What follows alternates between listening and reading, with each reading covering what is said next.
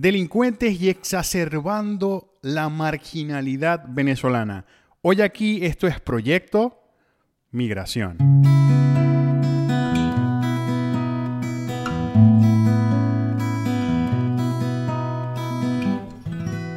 Hey, mi nombre es Gustavo Parra, esto es Proyecto Migración y en este episodio quisiera hablar un poco, mejor dicho, de una publicación que hice en el blog el día de ayer, eh, martes 13 de septiembre, donde hablo un poco de algo, un fenómeno que, me llama mucho la atención y que he visto observando de cerca desde hace un par de meses, y es cómo nosotros mismos como venezolanos estamos proyectando un rechazo enorme hacia los paisanos que están entrando por la frontera sur. Y esto ha venido sucediendo en los últimos meses y voy a hablar un poquito, eh, obviamente la gente que me escucha sabe un poco del trasfondo de todo esto, pero para los que no son venezolanos que también escuchan este podcast, que les mando un saludo fuerte y les agradezco mucho por formar parte de esta comunidad eh, de Proyecto Migración, quiero hablar un poco del trasfondo de lo que está sucediendo desde finales de 2021, mediados de 2021 hasta la, hasta la fecha.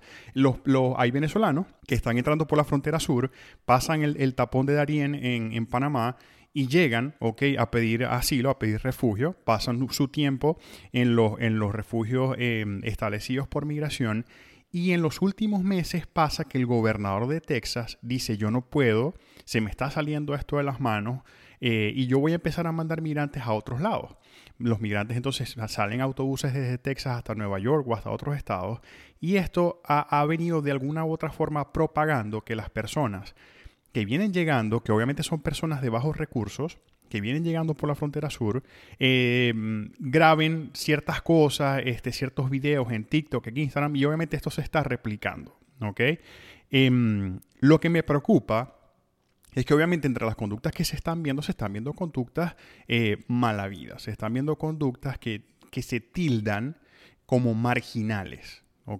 Que se tildan como criminales. Y sobre esto quisiera hablar hoy en este, en este episodio eh, es un título fuerte, es un tema bastante delicado, pero bueno, ya quienes me conocen saben que son de las cosas que a mí me gusta hablar. Em, a mí me gusta hablar mucho de lo bueno. Eh, y esto no es, no es una crítica, es más bien una retroalimentación para eso que he estado viendo desde mi punto de vista, pues bastante particular. Antes de continuar, pues yo quisiera de nuevo aclarar que yo sé que es un tema que es delicado, marginalidad, y también aclarar lo siguiente, lo marginal en Venezuela no tiene nada que ver con la pobreza, no tiene nada que ver con el estatus económico. Hay gente que tiene mucho dinero, y que igual pues tiene un comportamiento que es marginal. Es una palabra que yo utilizo de vez en cuando cuando lo amerita y no lo, no lo utilizo de mala manera. Este, desde las últimas semanas leo entonces parte de lo que escribí en el blog. Dice, desde las últimas semanas he estado observando con bastante atención cómo los denominados influencers venezolanos han estado publicando videos sobre ciertas conductas de otros venezolanos que tienen poco de haber llegado y cómo lo critican y lo tildan de marginal con ciertas actitudes y sobre esto es necesario para mí reflexionar. Eh, hace algún tiempo hablaba sobre la comunidad de mexicanos en Estados Unidos. Solo por mencionar un ejemplo entre muchísimas comunidades. Y la comunidad de mexicanos, ayer por cierto un saludo a la comunidad mexicana que me mostró mucho apoyo ayer en el video de TikTok que publiqué sobre este tema, eh, dice, es una de las comunidades donde, donde digo, donde afirmo que para mí la comunidad de mexicanos aquí en los Estados Unidos es una de las comunidades que tiene más presencia y, una de las más respetadas, por no decir la más respetada y más sólida, que yo he podido conocer y con la que he tenido, gracias a la oportunidad de interactuar. Y esto no es casual, es cuestión de empatía, de mucha discreción, respeto, sororidad y fraternidad. Nunca he visto un video tomado por un mexicano grabando a otro mexicano fuera de México durante alguna conducta inapropiada. inapropiada. Y es casi nulo ver a un mexicano tomándose un video a sí mismo en actitudes similares.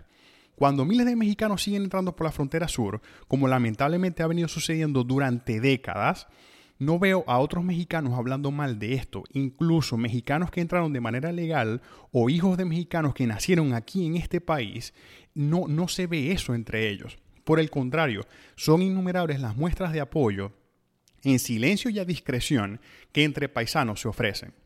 Como lo dije también ayer en este video, anteriormente yo tenía la fe de que sucedería lo mismo con mis paisanos venezolanos eh, y esto había venido sucediendo y yo lo pude ver durante una corta etapa entre 2012 y 2019. Yo llegué a este país en 2017 Y, pero sé de personas que vienen llegando desde 2010, 2011, 2012, y eso se, veía ese apoyo. Pero lamentablemente desde 2021 y lo que va de este año 2022, esto decayó abruptamente. Los venezolanos por primera vez en la historia encabezamos hoy la estadística de personas con mayor tasa de, de migración por vías irregulares a lo largo del continente americano y hoy Estados Unidos. Algunos dicen que por moda, otros sabemos que están escapando de una vida que no es vida. Pero ¿quién soy yo para determinar esto? Nadie. Los que migraron porque vieron que otros, que a otros les fue bien en su migración, yo no le llamaría migrar por moda. Yo le llamaría más bien imitar un patrón o navegar una tendencia. Pero esto es otro tema y la verdad no quisiera desviarme. Yo, Gustavo Elías Parra, fundador y creador de esta humilde iniciativa llamada Proyecto Migración, nunca he estado de acuerdo ni he propiciado, apoyado, aplaudido o he estado a favor de la migración por vías irregulares. Existen videos, publicaciones en el blog y varios episodios en este podcast que soportan esto. Pero tampoco he criticado, juzgado o criminalizado a las personas que entran a cualquier país de manera irregular. Sí, es un crimen, es un delito migratorio, es un crimen migratorio, pero estas personas están migrando en busca de una vida, porque finalmente la migración es eso, buscar una vida en otro lugar cuando se proviene de un lugar donde cada día es una prueba de supervivencia para muchos. Como siempre lo he dicho, la migración debe ser sinónimo de vida. Y también esto lo he dicho muchas veces y con esto, ojo, con esto yo no quiero que sea tomado como que yo estoy a favor de la migración irregular porque no lo estoy, pero siempre lo he dicho, la migración debe ser un derecho y quienes migran debemos ser protegidos. Obviamente nunca le diría a nadie, dale, entras por el río, atraviesa la selva y todo lo demás, no solo por lo irresponsable de un consejo que supone poner en riesgo la vida de una persona, sino porque soy creyente que incluso para entrar a un país como los Estados Unidos existen opciones, aún hoy en 2022, para hacerlo de manera legal, con un poco de paciencia y no nos digamos mentiras, sí, con un poco, un poco de dinero también es necesario. El pasado sábado 10 de septiembre tuve una conversación vía Instagram Live con un amigo de la casa, el gran Ángel Mendoza, arroba lo dijo el Pipas a quien tuve la oportunidad de tener como invitado en, este podcast, en el episodio 27, y luego yo fui invitado a su podcast, el Quesillo Podcast, y normalmente conversamos, intercambiamos ideas sobre algunas cosas que están sucediendo, experiencias personales, etc. Quise hablar con él un poco sobre este tema, y entre todo lo que hablamos, una de las líneas que más me impactó por parte de Ángel fue, abro comillas, la doble moral del venezolano es tal que señalan a las personas que están entrando por la frontera a pie, por entrar de manera ilegal y son los mismos que cuando llegaron por el aeropuerto dijeron en migración que venían a ver a Mickey Mouse cuando sabían que venían a quedarse. Afirmación tan fuerte como cierta. Y a quien le pique, que se rasque. Mi intención con esto es tripartita. Por un lado, quisiera pedir abierta y encarecidamente a los influenciadores venezolanos, si es que alguno llega a escuchar esto, que por favor dejen de estar resaltando las malas conductas de los venezolanos. Si lo van a hacer, háganlo como una llamada de atención, con una respectiva retroalimentación y no con el fin de criticar o de resaltar una mala conducta o una conducta indebida solo para atraer atención. Hay tanta gente de Venezuela haciendo una cantidad enorme de buenas cosas, ¿verdad? Y de cosas pues impresionantes, de verdad. Y de esto hablamos muy poco. ¿Acaso no vale la pena hablar de lo bueno porque no genera polémica y la polémica genera más tráfico a sus cuentas? Por otro lado, es necesario para mí decir que lo que se ha visto últimamente en las redes sociales sobre los venezolanos con conductas inapropiadas, sí, lamentablemente también es parte de lo que somos como venezolanos. Me apena muchísimo romper sus burbujas, pero como en todos lados, en Venezuela, así como hay muchísima gente buena, también hay muchísima gente dañada. Y quien esté libre de pecados, que lance la primera piedra. ¿Qué hace uno cuando tiene uno, dos, tres o más hijos y uno se porta mal en la calle? Lo reprende y lo critica en público. Crecí con la creencia y el método de que no hay nada más efectivo que un en la casa hablamos. En 2020 tuve la grandiosa oportunidad de publicar mi primer libro, Proyecto Migración, y en el capítulo 11, titulado Cuidado, lo malo también emigra, hablo sobre esto. Me adelanté en el tiempo para nada. Siendo una persona con el tiempo que tengo analizando el fenómeno migratorio, no era muy difícil saber que esto sucedería y de hecho, desde antes de 2020 esto ha venido sucediendo en otros países como Chile, Ecuador, Perú, Colombia, etc. Ah, pero como ahora esto está pasando en el imperio mismo y anteriormente se tenía la idea absurda de que quienes migraban a Estados Unidos era solo gente pudiente, esto hoy causa escosor. Aunado a esto, el acceso masivo a las redes sociales donde ahora cualquiera que tiene un teléfono se la da de influencer y cualquiera es especialista en conducta humana y en políticas migratorias. Por último, señor, señora, dama, caballero, si usted ya migró desde hace un tiempo, gracias a Dios ya hizo su vida en un segundo país, tiene sus papeles o está en trámite y hace las cosas bien, etc. No le dé tanta importancia a los paisanos que no están haciendo las cosas bien. La gente que vino a hacer mal o la gente que sale de, de Venezuela a hacer mal, o van a ir presos o van a ir de vuelta. Así de sencillo. Mientras más importancia se les dé, esto más seguirá sucediendo. Tampoco digo que se ignore, porque si se ignora no dejará de suceder tampoco, y tampoco dejará de existir. Pero mientras más hablamos de Pedrito de los Palotes discutiendo con un policía, perdemos la atención de personas como Natalie Quintero, quien lleva siete años trabajando en la NASA en el proyecto Artemis. Y en vez de ofrecer apoyo a esto y ofrecer nuestros mejores deseos, perdemos nuestras energías exaltando y rechazando lo malo.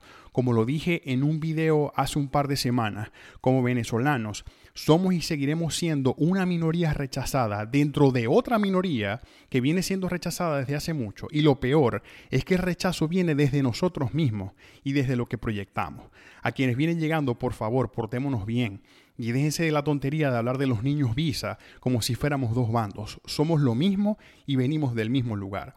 Ayer veía una entrevista que le hizo Sergio Novelli a este señor, no, no quiero ni siquiera averiguar el nombre, pero me, o sea, me, repugnó tanto y por eso no quise ir más allá.